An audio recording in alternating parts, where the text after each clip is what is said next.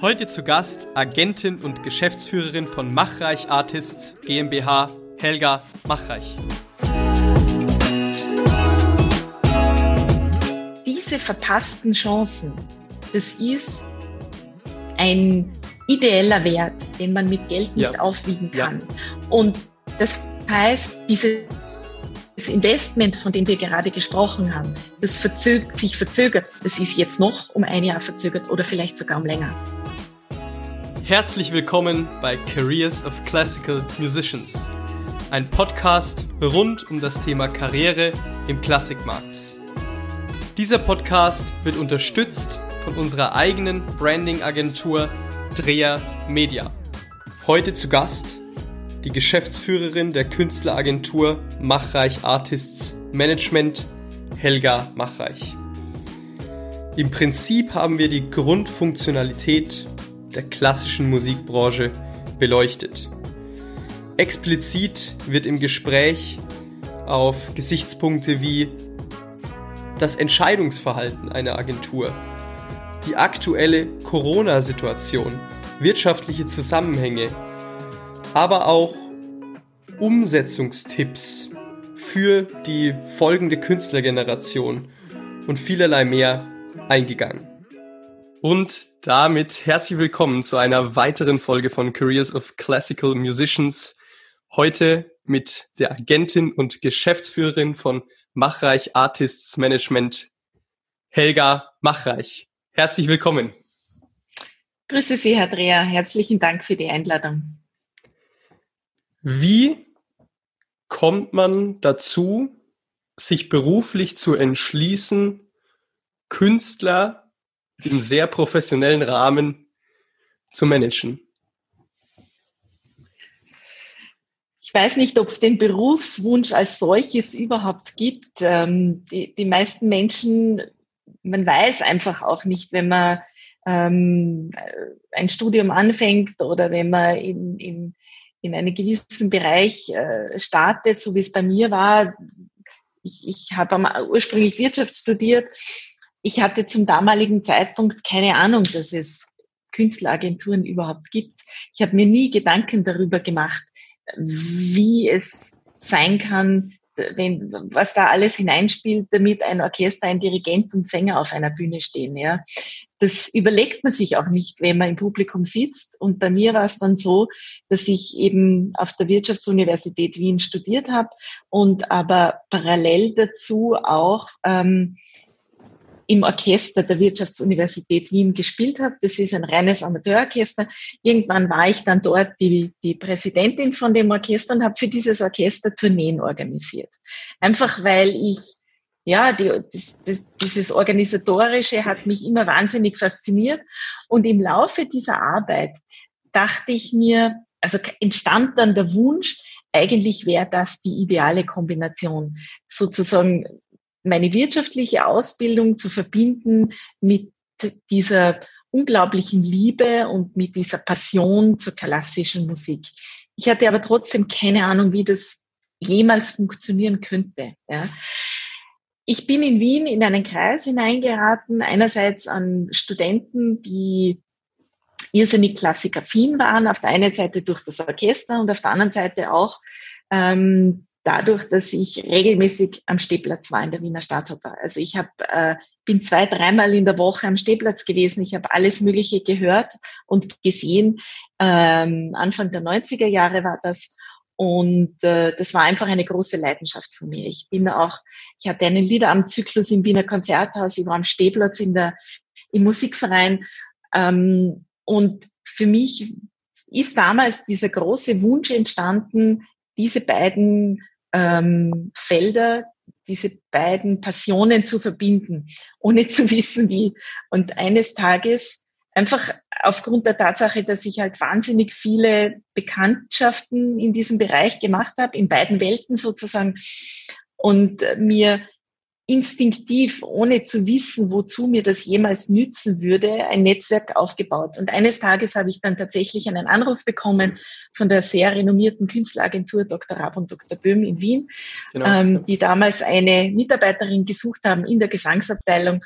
Und ich habe ohne zu zögern zugegriffen. Ich bin am selben Tag noch zu einem Vorstellungsgespräch eingeladen worden.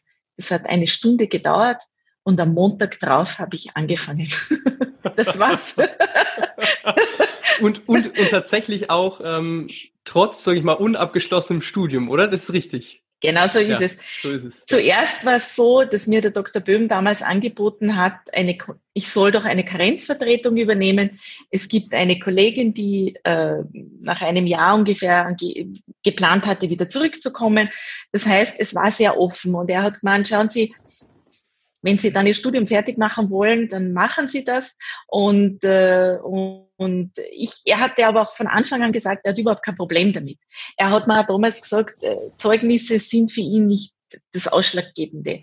Mhm. Er hat äh, wahrscheinlich damals schon in mir etwas gesehen, was ihm gefallen hat. Und ähm, das, er fand es auch sehr beeindruckend, glaube ich, dass ich damals ohne irgendwelche großen Erfahrungen einfach Tourneen für das WU-Orchester auf die Beine gestellt habe. Wir waren in Frankreich, wir waren in Berlin, wir waren in Tschechien, wir waren in, in Kroatien, wir waren überall unterwegs und das einfach aus, ja, aus einem großen Enthusiasmus heraus. Kurzer Hinweis in eigener Sache. Dieser Podcast wird präsentiert von Dreher Media. Was macht Dreher Media? Dreher Media baut Webseiten, sprich entwickelt ein Branding-Konzept für den jeweiligen Künstler, die Künstlerin, stimmt dieses quasi auf die individuelle Person ab und findet dann im digitalen einen Ansatz, der hier funktioniert. Sprich, wenn du schon mal über die Erstellung einer professionellen Webseite nachgedacht hast oder das Bedürfnis hast, deine aktuelle Seite, deinen aktuellen digitalen Fußabdruck zu optimieren, dann schau jetzt doch gerne einfach mal auf www.dreher-media.de oder auf Instagram drehermedia. Ich glaube auch, ähm, gerade in diesem Künstlermarkt, da ist diese wirtschaftliche Perspektive jetzt auf ökonomischer Sichtweise gesehen, ist sie relativ einzigartig und auch gesucht, glaube ich, ja, weshalb dann auch vielleicht so ein, so ein Deal da zustande kommt. Also es ist ja, ist ja wirklich lustig. Also sie haben ja Klarinette gespielt, ich habe mir und ähm, und dann ging das Ganze weiter. Dann waren sie jetzt da mehr oder weniger dann Agentin schon, ja. Genau. Ähm, dann würde mich aber Folgendes interessieren. Jetzt kommt da jemand mit einer wirtschaftlichen Perspektive, der aber auch eine große Passion zu Musik, zu Kunst hat, die ja nicht so strukturiert gestrickt ist, wenn man es jetzt vielleicht mal so sagen darf, ja wie kommt es am Anfang an, wenn man dann mit, mit Künstlern in Kontakt tritt, sich austauscht und doch diese Perspektiven, diese Unterschiede schon spürbar merkt. Wie kommt es an in der Kommunikation? Wie kommt man da auch an als junger Mensch? Als ich damals angefangen habe, da war ich Mitte, Ende 20 und natürlich noch ohne, ohne Erfahrung als solches jetzt in dem ganzen Business. Ich musste mir wahnsinnig viel aneignen und ich war damals auch die Assistentin von einer sehr ähm, erfahrenen Künstleragentin. Ähm, und natürlich gibt's da wahnsinnig viel zu lernen und zwar in jeder Hinsicht.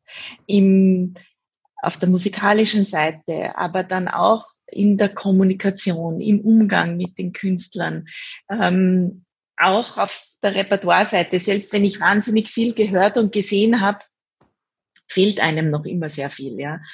Und es hat schon eine, eine Zeit gedauert, ähm, bis ich selber in der Lage war oder bis ich es mir auch selber zugetraut habe, ähm, eigene Künstler zu managen. Aber ich war wie soll ich das erklären? Ich glaube, wenn man etwas macht mit großer Passion und wenn man die Chance hat, so wie es bei mir zufällig war, dass man alle seine Stärken ausspielen kann. Wenn man in einen Bereich hineingerät, wo es tatsächlich so ist, dass auf einmal alles zusammenspielt, was man liebt wofür man brennt und wo man einfach seine eigenen Stärken hat. Dann ist das einerseits ein Riesenglückfall, keine Frage, aber es, es funktioniert dann halt auch sehr gut. Und ich will, ich will jetzt nicht sagen, dass ich, dass ich sehr, dann relativ bald ähm, sehr erfolgreich war, sondern es geht einfach, glaube ich, darum, und das kann ich, und ich glaube, das kann man ummünzen auf, auf jede Berufssparte, auf jedes Studium, auf jede, jeden Bereich, in den man hineintaucht. Ähm, wenn man, ich glaube, man muss bei sich selber in seine Stärken suchen. Und wenn man die gefunden hat und auf die aufbauen kann, dann, mhm. dann glaube ich, ist, ist, steht einem Erfolg nichts im Wege. Mhm. Ja? Mhm. Und das war damals halt gerade zufällig so. Und ähm, ich war, ich wusste relativ schnell, nach ein, zwei Monaten, dass das mein Platz im Leben ist, dass das mein Platz im Berufsfeld ist, dass ich nichts anderes machen möchte.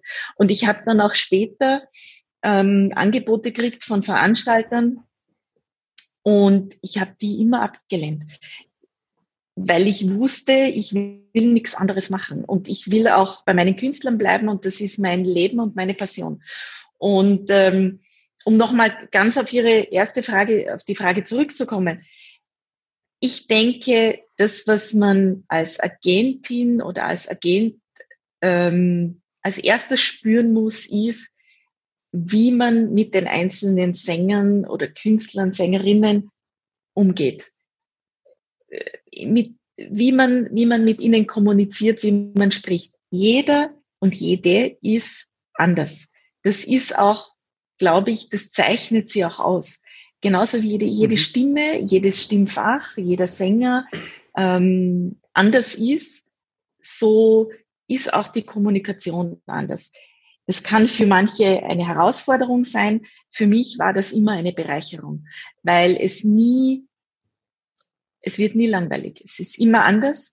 Es gibt äh, Stresssituationen, es gibt, äh, äh, wie soll ich sagen, es gibt Momente, wo man einen Sänger vielleicht auch einmal auffangen muss.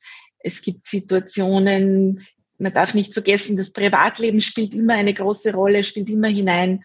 Man hat äh, familiäre Situationen, mit denen man umgehen muss und so weiter und so fort. Und es sind immer, immer andere Dinge, andere Perspektiven und, und Kommunikation ist, glaube ich, in unserem Bereich eine der wichtigsten, ähm, ja, ja. wichtigsten Trümpfe oder die wichtigsten, eines der wichtigsten Instrumente, die man wirklich gut beherrschen sollte. Ja.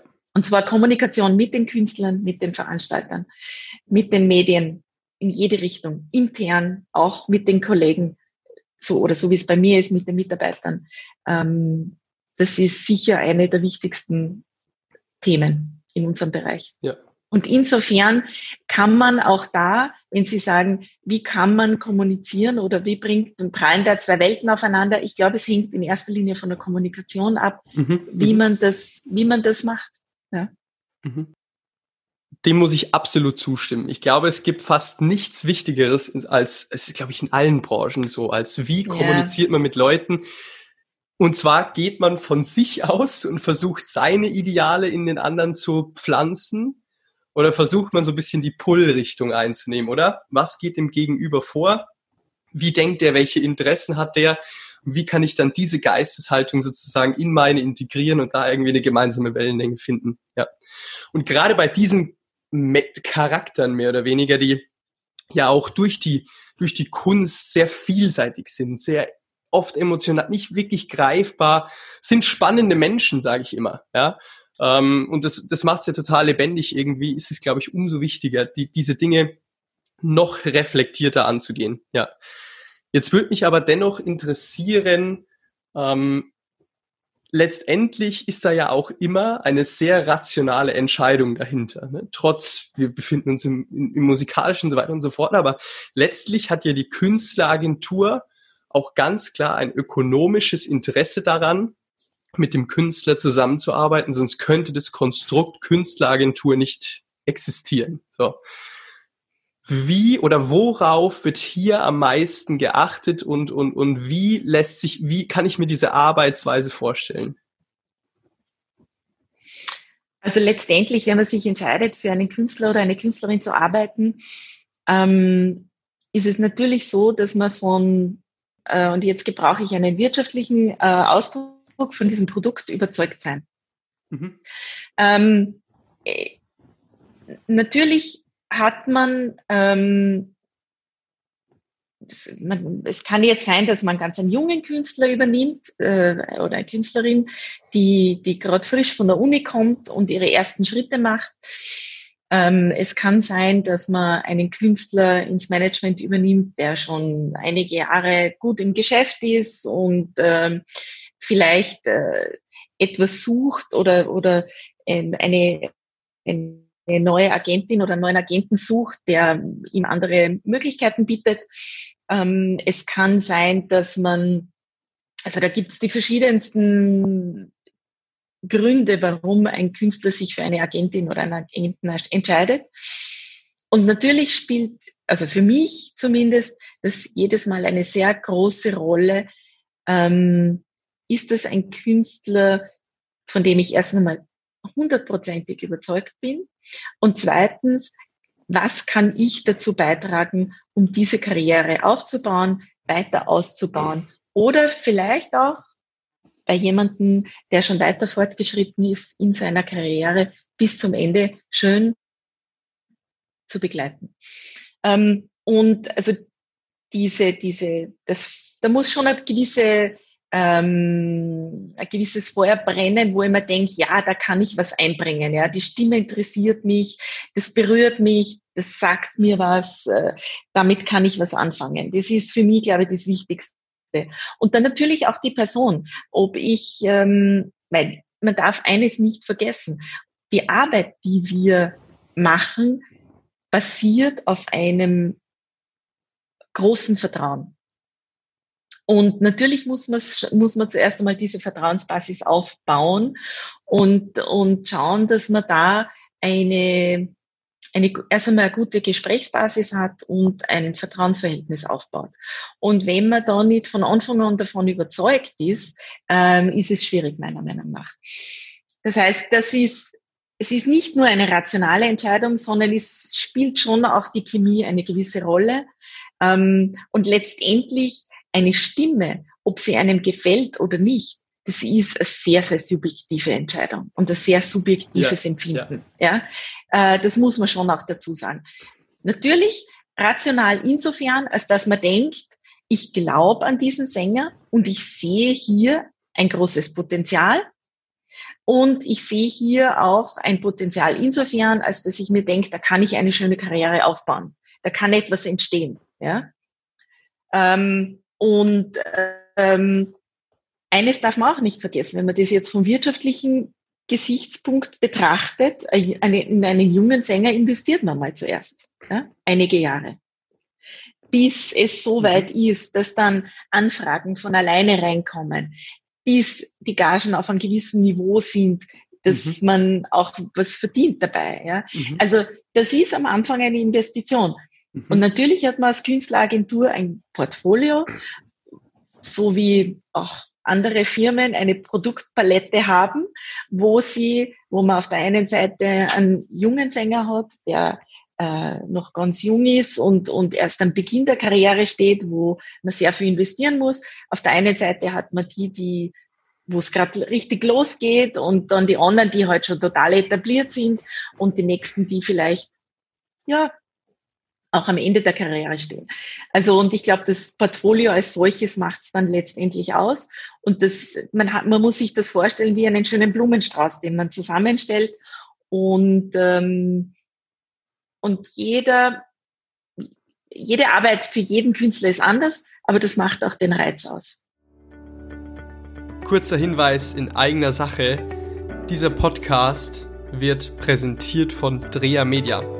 Was macht Dreher Media? Dreher Media baut Webseiten, sprich entwickelt ein Branding-Konzept für den jeweiligen Künstler, die Künstlerin stimmt dieses quasi auf die individuelle Person ab und findet dann im digitalen einen Ansatz, der hier funktioniert. Sprich, wenn du schon mal über die Erstellung einer professionellen Webseite nachgedacht hast oder das Bedürfnis hast, deine aktuelle Seite, deinen aktuellen digitalen Fußabdruck zu optimieren, dann schau jetzt doch gerne einfach mal auf www.dreher-media.de oder auf Instagram drehermedia. Das ist auch eine Sichtweise, die man vielleicht auch mal an, an, an junge Musiker kommunizieren muss. Und zwar, dass man am Anfang nicht sofort einen Return bekommt von dem, was man macht, sondern sich immer Leistungen erst zeitverzögert in der, ins Futuristische natürlich gesehen auch irgendwo dann auszahlen ne, und Wirklichkeit werden. Und diese Perspektive auch als Agentur einzunehmen, das ist natürlich enorm lobenswert. Warum? Weil man sich sozusagen erstens in die Funktionalität von, von irgendwo Leistungssteigerung, aber auch viel mehr jetzt gerade auf die Stimme bezogen. Das sind Sie ja, Sie vertreten ja im Endeffekt nur Sänger, Sie managen nur Sänger, auch auf die Stimme bezogen ganz natürlicher Aspekt ist, ja, weil Stimmen einfach noch in diesem Alter wenn jemand 25 ist, tut sich halt noch wahnsinnig viel, bis er 35 ist oder bis sie 35 ist, ja. Und das auch zu berücksichtigen, das auch in diesen ökonomischen Mustern sozusagen irgendwo wieder zu spiegeln, ähm, das ist einfach nur realitätsnah am Ende des Tages, ja. Und äh, das ist ganz klar bewundernswert und ich meine, dafür stehen sie mit ihrem Namen, das muss man ja mal, muss man ja mal ganz klar sagen dass sie das dennoch mit einem äh, mit einem wirklich äh, ökonomischen Erfolg und vor allen Dingen auch mit einem großen bekannten Namen, mit einem tollen Ruf verbinden können. Ja, sowas steht, sowas steht nicht umsonst irgendwo, sowas hört man nicht umsonst und äh, bemerkenswert an dieser Stelle. Ja. Natürlich gehört auch Glück dazu, dass sich die, das Investment erst nach einer gewissen Zeit lohnt. Aber eines darf man nicht vergessen und ich glaube, das ist auch etwas, worüber man gerade jetzt in der Corona-Zeit ähm, einmal nachdenken sollte. Es, wir haben auf der einen Seite all die verlorenen Konzerte und Opernausführungen, wo die freischaffenden Künstler wahnsinnig viel Geld verloren haben und teilweise wirklich vor einem, äh, vor ihrem, wie soll ich sagen, vom Abgrund stehen und, und ja. wirklich, wo es um die Existenz geht. Aber das, was, das, was man auch nicht vergessen darf. Es sind verlorene Chancen, verlorene Möglichkeiten, sich zu zeigen. Es gibt keine Vorsingen und man hat auch nicht die Chance, auf die Bühne zu gehen. Man hat nicht einmal die Chance, sich in irgendeiner Art und Weise zu präsentieren. Und ja. junge Sänger, die darauf hingearbeitet haben, eine Rolle einstudiert haben, die, die sich gefreut haben und, und vielleicht jetzt schon langsam die ersten Sachen im Kalender drinnen hatten. Erste Begegnungen mit wichtigen Dirigenten, ähm, Opernproduktionen, die angestanden wären. Ja?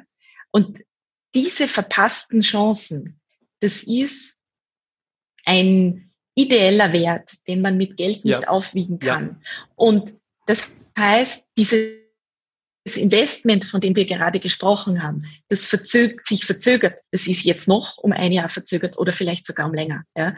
Und, und das ist ein, ein, das macht man sich gar nicht bewusst. Man denkt sich jetzt in erster Linie, oh meine Güte, was haben die armen Sänger alles oder Künstler alles für, für, für, für Gagen verloren und haben kein Einkommen. Es ist noch viel schlimmer. Die Möglichkeiten sind alle weg.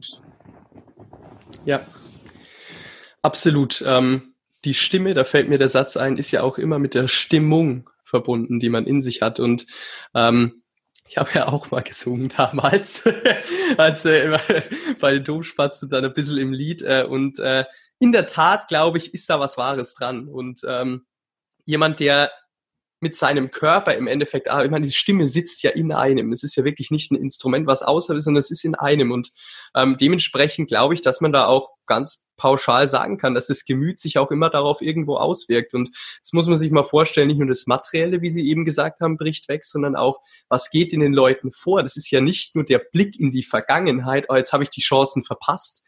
Das ist ja auch der Blick in die zukunft, der nicht gerade positiv ist. Ah, wie ändert sich das jetzt? Wir haben gestern, kann man ja mal sagen, gestern wir wollten ja eigentlich gestern aufnehmen, hatten davor schon ein paar Mal telefoniert und so weiter und so fort und immer war eine riesen Hektik da. Wie kann man jetzt diese Situation, die ja von, von, von sozusagen Startebene beschlossen werden, finanziell schnellstmöglich lösen und dagegen ankämpfen, weil einfach zu wenig Lobbyarbeit, zu wenig Lobbypower vorhanden ist und mehr oder weniger da unfassbar viel Energie und Zeit reinfließt, auch von Ihnen als Bindeglied in dieser Situation, ja, um eben auch diesen Blick in die Zukunft möglichst optimal zu halten. Oder was ist optimal, darf man gar nicht sagen. Also möglichst, sag ich mal, weniger schlecht zu, weniger schlecht zu machen, ja, als, als er sein wird, vielleicht, wenn man, wenn man realistischer spricht. Und das ist, glaube ich, was, was gerade allen Künstlern, nicht nur im, im, im, im Gesang, sondern ich meine, es betrifft ja wirklich die komplette, die komplette Branche nahezu, ähm, stark aufs, aufs Gemüt schlägt. Ja. Vielleicht Ihre Erfahrungen dazu. Was haben Sie irgendwie erlebt in dieser, in dieser Zeit, ähm, wo Sie mit Künstlern in Interaktion gewesen sind? Ähm, was, ich, ja, was Sie loswerden ich, wollen. Ja. Also ich glaube, erst einmal reagiert jeder anders auf die Situation. Ähm, und auch das hat sich im Laufe der Monate natürlich jetzt äh, sehr verändert. Ähm, genauso wie sich das Wissen um das Virus und äh, um die Situation als solches verändert hat. Äh, man kann das ja auch überall beobachten, auch die Reaktionen der Politik, der Virologen äh, und so weiter und so fort hat sich in, in, in den vergangenen Wochen und Monaten verändert. Zu Beginn war es sicher so, dass manche Künstler ähm, es gibt einige, die sind regelrecht in ein schwarzes Loch gefallen. Die wussten plötzlich nicht mehr, äh, nichts mehr mit sich anzufangen. Man darf nicht vergessen, die sind auf 100, so wie Sportler. Ja? Ja. Man muss Leistung bringen und zwar ständig abrufbar. Und plötzlich ist das alles weg. Ja? Man hat kein Ziel vor sich, man weiß nicht, wozu soll ich jetzt proben, wozu soll ich jetzt singen, wozu soll ich üben. Es ist äh, so, ich habe nichts, kein, nichts vor mir. So, andere sind in Hektik ausgebrochen und haben gedacht, sie müssen jetzt äh, streamen und, und äh, alles Mögliche aus dem Wohnzimmer und so weiter und so fort. Ähm, und, und andere haben nach ein, zwei Wochen, ich habe einen jungen Bariton, der hat irgendwann gemerkt, er muss was für sich selber tun. Der hat angefangen, Rad zu fahren. Und zwar aber nicht nur ein bisschen Rad, sondern der ist dann am Tag, weiß ich nicht, 60, 70 Kilometer gefahren und hat dann für sich das Radfahren entdeckt und gespürt, das tut seinem Körper gut, das tut seinem Geist gut. Und letztendlich, als er dann im Juni das erste Konzert gesungen hat, hat er gemerkt, Mensch, das tut auch meiner Stimme gut. ja.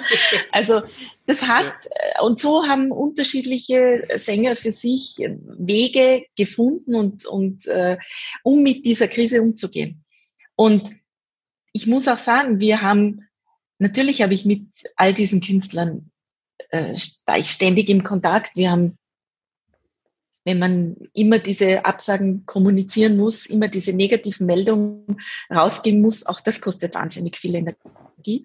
Mhm. Und ich muss auch sagen, dass meine Künstler in der Hinsicht ähm, auch da wieder zum Teil großartig reagiert haben viele, da war es nicht nur so, dass ich hergegangen bin und gesagt habe, du, das werden wir schaffen oder so, sondern auch umgekehrt. Die gesagt haben, Helga, und wenn es nicht mehr geht, irgendwie werden wir das schaffen, ja. So. Und zwar gemeinsam. Also das war schon auch so ein gegenseitiges mhm. ähm, sich tragen oder gegenseitig sich, sich Mut zu sprechen. Und äh, dafür bin ich meinen Sängern auch sehr dankbar.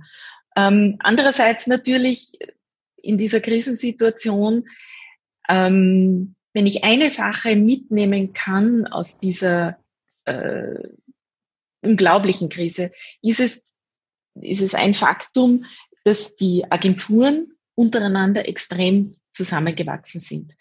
Wir haben relativ bald begonnen, sehr konkret und sehr stark untereinander zu kommunizieren. Wir haben ein sehr gutes Netzwerk aufgebaut.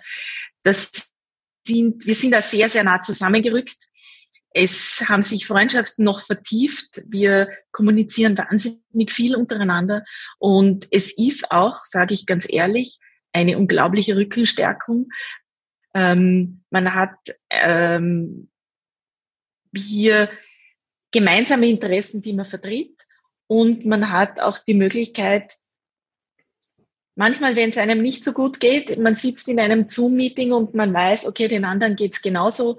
Oder es gibt dann einmal wieder eine positive Meldung. an der man sich aufbaut und äh, wo man miteinander kämpft und sich gegenseitig wieder den Rücken stärkt und sagt, komm, wir schaffen das. Und ähm, das war eine unglaublich schöne Erfahrung und dafür bin ich sehr dankbar. Natürlich haben wir auf allen Ebenen gekämpft. Wir haben um Ausfallshonorare für unsere Künstler gekämpft. Wir haben mit Opernhäusern, mit Konzertsälen, mit Orchestern sehr, sehr viel gesprochen, haben versucht, die Interessen unserer Künstler zu vertreten und äh, vom ersten Tag an gekämpft. Wir haben versucht, unsere Interessen in der Politik zu wahrzunehmen. Wir haben wahnsinnig viel kommuniziert, einfach auch, um uns Agenturen endlich einmal sichtbar zu machen. Ja. Die Menschen wissen nicht, dass es uns gibt. Das heißt, keiner kann sich vorstellen und auch die Politik nicht. Und da mache ich Ihnen auch keinen Vorwurf. Sie, Sie wissen nicht, was wir machen. Sie wissen nicht, wie unser Geschäft funktioniert. Und, und ähm, man muss einmal erklären, dass wir eben, wie zum Beispiel ich in Österreich, österreichische Künstler vertrete, die in Österreich singen, die in Europa singen, die auf der ganzen Welt singen. Genauso habe ich Künstler, die in Europa ihren Steuerwohnsitz haben, ihre Steuern zahlen, sei es in Frankreich, in Deutschland, in Belgien oder in den Niederlanden oder in Skandinavien. Und aber genauso in Österreich, in Europa und in der ganzen Welt auftreten. Das heißt, mein Umsatz findet nicht nur in Österreich statt und der Umsatz ja. der deutschen Agenturen findet nicht nur in Deutschland statt. Allein dieses Detail in die Köpfe der Menschen oder der Politiker reinzubringen, das dauert Monate. Und ich mhm. sage es Ihnen, letzte Woche war das erste Mal, dass wir, dass es in einer Presseaussendung ähm, des ÖVP-Clubs tatsächlich drinnen gestanden ist, dass man sich darum bemüht, einen Umsatzersatz zu, auf die Beine zu stellen, wo all jene Branchen endlich auch erfasst werden, die bisher durch sämtliche Förderungen durchgerutscht sind, weil sie nie erfasst wurden. Und das erste Mal in acht Monaten sind wir als Künstleragenturen tatsächlich genannt worden. Ja. Das muss man sich einmal vorstellen. Aber dann können Sie sich auch vorstellen, was das für ein Kampf war seit März, dass wir jetzt endlich dort sind, dass Sie kapiert haben, dass es uns gibt und dass wir bislang durch sämtliche Fördertöpfe durchgefallen sind, jedes Mal durch die Finger geschaut haben. Ja. Ja. Untermalt irgendwie den Gedanken, den ja, auch vielleicht ich mit meiner Person immer so ein bisschen überbeleuchte, und zwar die wirtschaftliche Perspektive. Ja. Ähm, es ist einfach so, im Endeffekt Lobbyismus ähm, ist dann stark, wenn die sozusagen nachfragende Seite einfach kapitalintensiv ist. So. Und wenn im Endeffekt, es ist halt so, ja, das muss man, wenn, man das nicht so, ja, wenn man das nicht so sieht, es dann ist, ist so. man, weil in so einer Situation hilft uns ja auch nur diese Denkweise. Ja, denn die sorgt ja dann letztendlich dafür, dass man wahrgenommen wird und, und dass eben was passiert. Ja, und äh, das war, glaube ich, generell auch ein guter, ein guter Wachruf für die generelle Branche, sich auch auf dieser professionellen politischen Ebene sichtbarer zu machen und nicht davon auszugehen, dass man irgendwie gesehen wird, sondern mal wirklich äh, so ein bisschen die, die Stimme zu, zu aktivieren, ja, und zu sagen, hey, hier ist auch was und es ist irgendwo äh, was systemrelevantes, ja, und äh, Dementsprechend muss auch das System dafür sorgen, dass es weiterhin relevant bleibt und relevant sein kann. Ja? Und, äh, und dementsprechend, glaube ich, hat es der Branche von der Denkweise her auch gut getan, wenn man es langfristig sieht ne? und auf weitere, auf weitere Krisen vielleicht auch, die, die kommen können, potenziell in der Zukunft irgendwo zurückführt. Ja. Ja, ja, man muss sehr daran glauben, dass es einem gut tut. Ja. Es gibt so viele, so viele negative äh, Dinge, die da mit reinspielen. Aber es stimmt schon. Wir haben sicher in den letzten Monaten gelernt, dass wir uns sichtbarer machen müssen, mhm. Dass wir aufschreien müssen und dass wir auch eine gewisse, wie soll ich sagen, ähm, ein gewisses Selbstvertrauen haben müssen, dass wir was wert sind, dass wir etwas beitragen, dass wir einen wichtigen Beitrag leisten. Und man darf nicht vergessen, die Kultur als solches, also unsere Branche, ist ist kein unwichtiger Sektor, ja. Das ja, ist, genau. das ist eine, eine unglaubliche Wertschöpfung, die da dahinter steckt. Und eines ist auch klar. Die Salzburger Festspiele heuer im Sommer hätten nicht stattgefunden, wenn der Wirtschaftsmotor dahinter nicht so enorm wäre. Ja. Es ist ganz klar. Ja? Das ja. darf man nicht vergessen. Ja. Und ähm, wir waren oder sind es halt gewohnt, aufgrund unserer Tätigkeit im Hintergrund zu agieren. Wir sind nie im Vordergrund. Wenn ich im Publikum sitze, weiß niemand, dass ich dafür verantwortlich bin, dass der Sänger auf der Bühne steht. Ja, ist in dem Moment auch nicht relevant. Ja, die, die auf der Bühne stehen und im Vordergrund stehen, sind nun mal unsere Sänger. Aber wir haben in den letzten Monaten gelernt, dass es wichtig ist, dass wir gehört werden und äh, dass wir uns auch Gehör verschaffen. Und insofern bin ich auch dankbar, wenn ich hier die Möglichkeit habe, darüber zu reden. ja. Ja, ähm, toll an dieser Stelle. Jetzt möchte ich, weil, wie, wie gesagt, dieser Podcast hat ja das Ziel, deswegen heißt er auch so, auf das Thema Karriere einzugehen. Ich würde es breiter formulieren, die rationalere Perspektive des Berufskünstler stärker auszuleuchten, um dem System vielleicht auch an der einen oder anderen Stelle sozusagen irgendwie unter die Arme zu greifen und Inhalte aufzubringen, die man vielleicht verpasst in seinem Studium und so weiter und so fort, die aber durchaus relevant sind und langfristig dafür sorgen, dass man ähm, ja vielleicht äh, mit dem, was man macht, äh, großes Glück hat, äh, großen Erfolg hat. Und was würden Sie denn, ich meine, Sie sind ja da wirklich die entscheidende, die entscheidende Quelle, deswegen frage ich einfach mal so ins Blaue rein.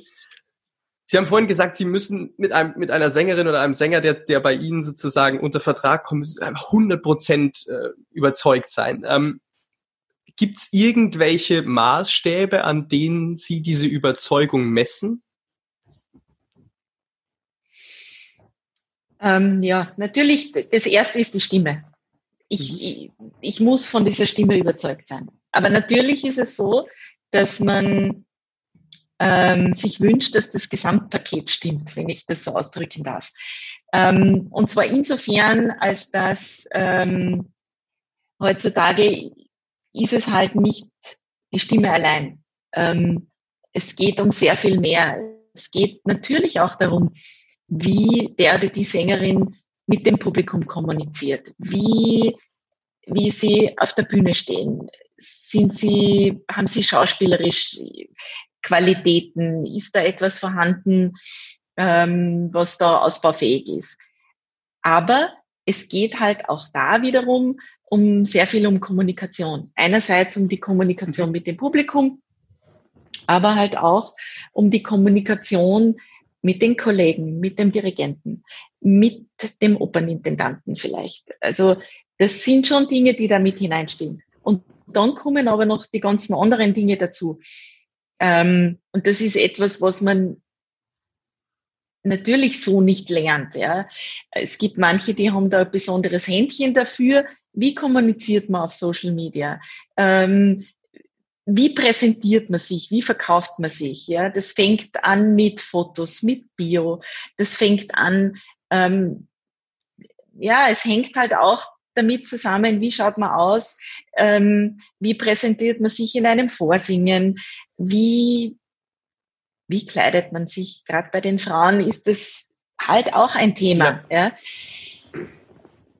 Und, und so weiter und so fort. Das heißt, ähm, das spielen sehr, sehr viele Dinge mit hinein. Es ist halt nun mal so, dass das Publikum ähm, nicht nur mit den Ohren, sondern auch mit den Augen hört. Ja, das kann man nicht leugnen.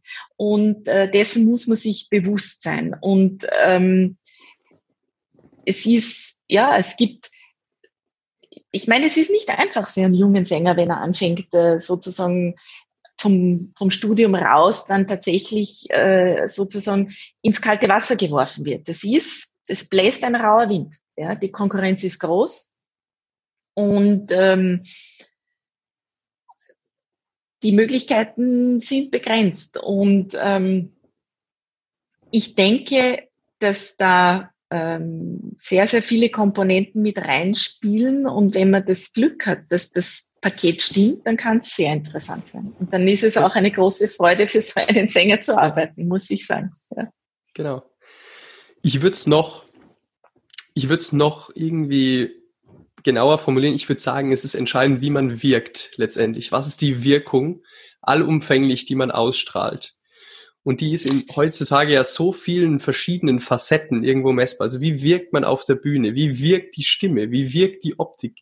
Wie wirkt die eigene Kommunikation, wenn man netzwerkt als Künstler? Wie geht man mit den Leuten um? Mit professionellen Leuten oder mit, mit, äh, mit irgendwelchen Konzertbesuchern.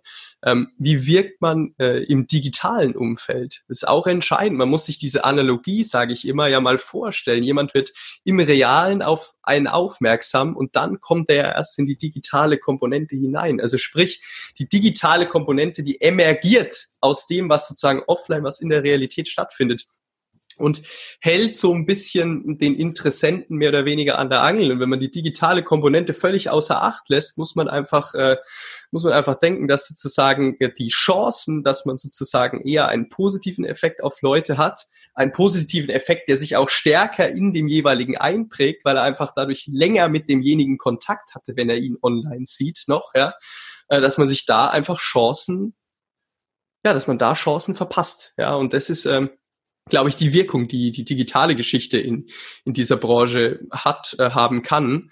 Ähm, aber ich sage auch immer, man muss die digitale Wirkung hier ganz klar auch den Gesetzesmäßigkeiten der Klassikbranche anpassen. Wir befinden uns in, in keinem Markt, wo es irgendwie um exzessive Marketingkampagnen geht, wo es irgendwie um möglichst äh, ver möglichst Verkauf, verkauf dich ganz, ganz, ganz, ganz, ganz stark, sondern es muss immer irgendwo ein homogenes Bild darstellen mit dem, was der Künstler auch in Wirklichkeit ist. Und wenn das dann so ein, so ein ganzheitliches Konstrukt ist, äh, was dann in, in jedem Medium, sei es im echten oder im digitalen, irgendwo wahrnehmbar ist, dann glaube ich, kann man auch diese Wirkung, die da gewünscht wird, letztendlich dann auch so aussteuern und dementsprechend dann auch aussteuern, wie man irgendwo wahrgenommen wird, das ganze Hebeln. Ja, das, das sehe ich so aktuell als, als, als den Trend oder, oder auch die Chance von, von dieser Kombination zwischen Offline und Online. Was ist Ihre Meinung? Ja, ich glaube, eine gute Mischung macht es letztendlich aus. Ja. Ähm, ich bin, ich, ich habe ich war am Anfang nicht so sehr überzeugt, muss ich ganz ehrlich sagen, von Social Media und äh, ob das jetzt wirklich notwendig ist und so weiter und so fort. Aber natürlich, man kann das nicht wegleugnen. Und ich habe selber Kinder und mein Sohn ist mittlerweile ähm, 16 und ich, ich sehe da natürlich auch, wie wie die Jugendlichen reagieren, was gerade en vogue ist, was ihnen gefällt und was nicht und auch wie sie damit umgehen. Und man darf nicht vergessen, das ist das Publikum von morgen. Ja, also das heißt, ich kann das nicht ganz einfach zur Seite schieben und sagen, es interessiert mich nicht. Ja, ähm, nichtsdestotrotz glaube ich, dass es auch hier äh, wichtig ist, dass man richtig und gut kommuniziert und es, ich finde, es, es soll nicht, also ich, ich bin immer ein bisschen vorsichtig, wenn es zu viel wird. Also ja. das ist, ich glaube, es ist immer die gute Mischung und auch hier natürlich ähm, ist es nicht schlecht, wenn man sich manchmal einen Profi zur Seite holt und einfach nicht nur Learning by Doing, sondern sich vielleicht einmal von jemandem Professionellen ein bisschen was erklären lässt und ein paar Tipps sich holt.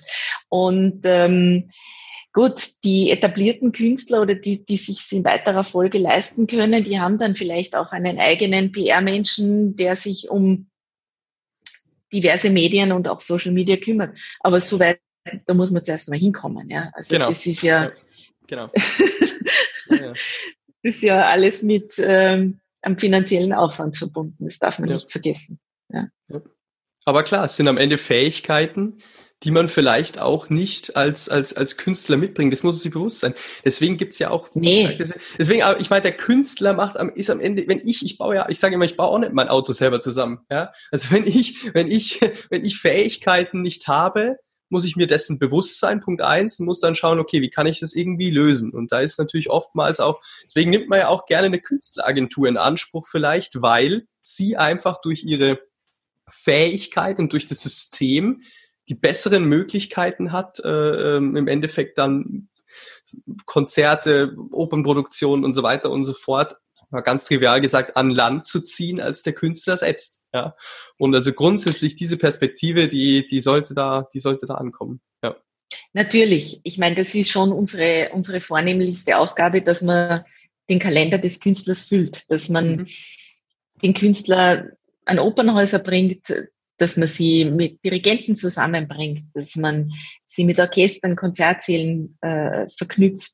Und äh, im besten Fall ist das dann auch etwas, was eine gewisse Eigendynamik annimmt. Ja? Und wenn man dann einmal einen Künstler kennt oder wenn ein Dirigent begeistert ist von einem Künstler, dann wird er ihn wieder einladen. Ja? ja.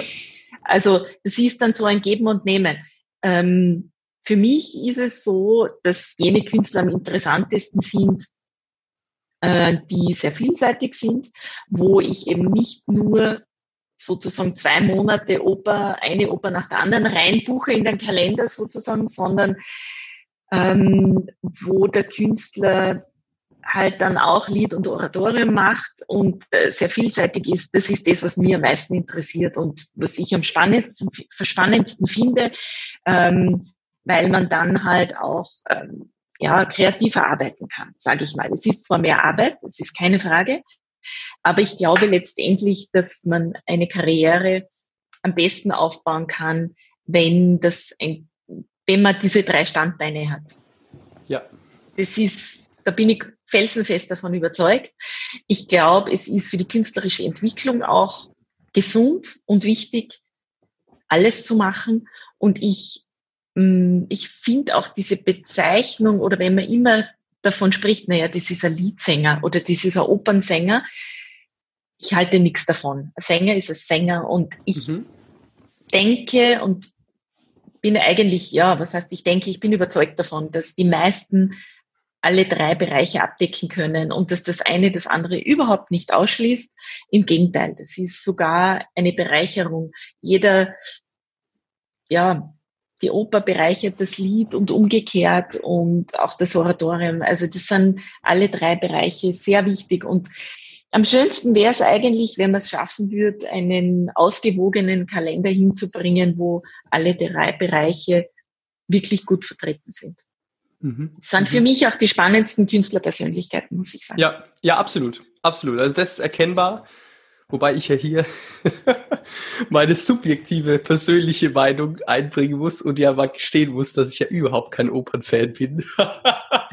aber, ähm, aber genau, also absolut. Ähm, hier ist das, also da muss ich schon sagen, da hat auch jeder eine andere Meinung. Ne? Weil in diesem in diesem Bereich jetzt kann man alles kann man alles singen. Ich meine, ich habe mit dem ähm, Benjamin Appel gesprochen, ich habe mit Mauro letztes gesprochen, ich habe mit Werner Gürer gesprochen. Da haben wir jetzt schon drei Leute, die darüber zum Beispiel ganz anders nachdenken. Ja, aber letztendlich, was ich absolut unterzeichnen muss oder was was man ja auch irgendwo merkt, ist ich, zum Beispiel Samuel Hasselhorn fällt mir spontan ein.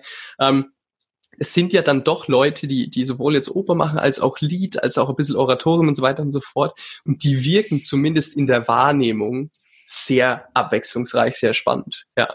Und das, das zieht absolut an in dem Punkt. Ja. Abschließend gefragt, Frau Machreich, was würden Sie denn sagen, ähm, kann der junge Künstler aus unserem Gespräch heute mitnehmen? Was kann er umsetzen? Was sind Dinge, die Sie in einem Schlusswort nochmal loswerden möchten? Punkte, die Sie appellieren möchten? Also ich denke, einer der wichtigsten Punkte ist, seine Stärken herauszuarbeiten zu schauen, wo, wo wirklich die Stärken liegen und auch ähm, nicht zu zögern, über den Tellerrand hinaus zu blicken und äh, sich möglichst breit aufzustellen.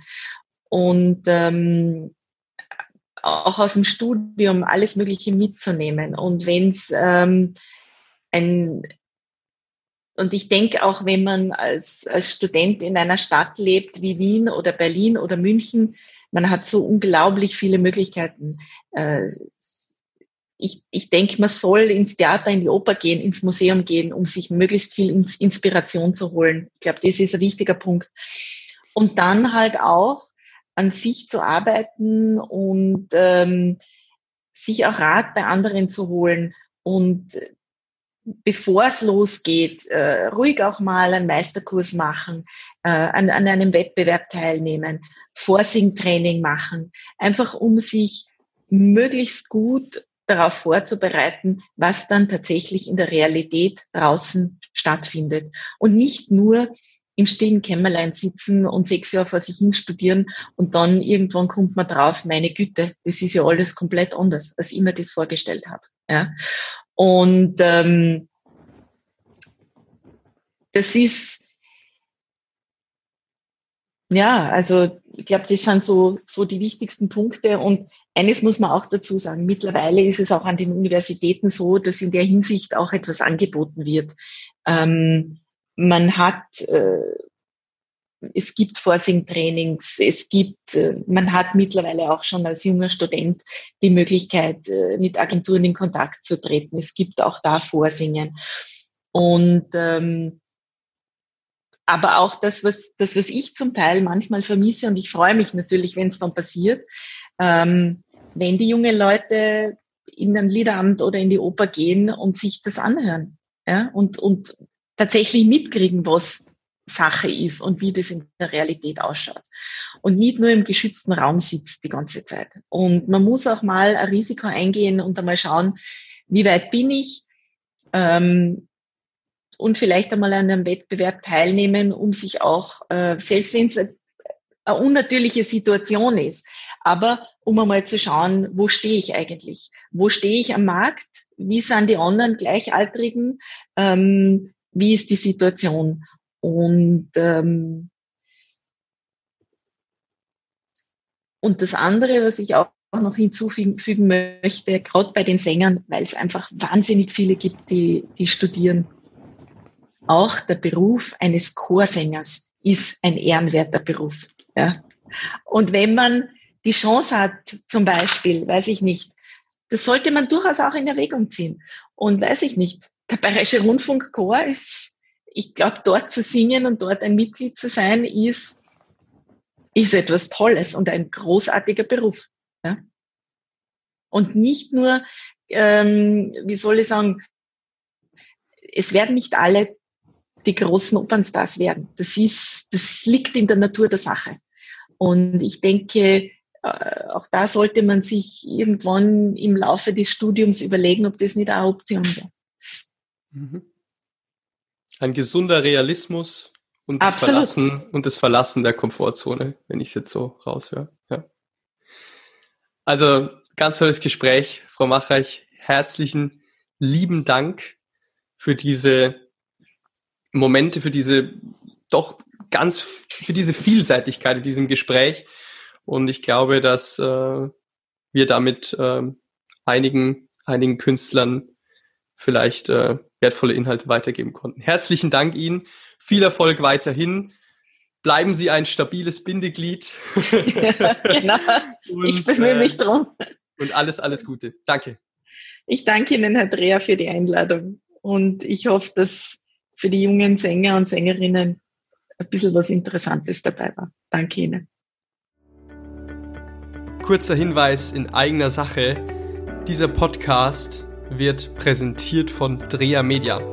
Was macht Dreher Media? Dreher Media baut Webseiten, sprich entwickelt ein Branding-Konzept für den jeweiligen Künstler, die Künstlerin stimmt dieses quasi auf die individuelle Person ab und findet dann im digitalen einen Ansatz, der hier funktioniert. Sprich, wenn du schon mal über die Erstellung einer professionellen Webseite nachgedacht hast oder das Bedürfnis hast, deine aktuelle Seite, deinen aktuellen digitalen Fußabdruck zu optimieren, dann schau jetzt doch gerne einfach mal auf www.dreher-media.de oder auf Instagram Dreher Media.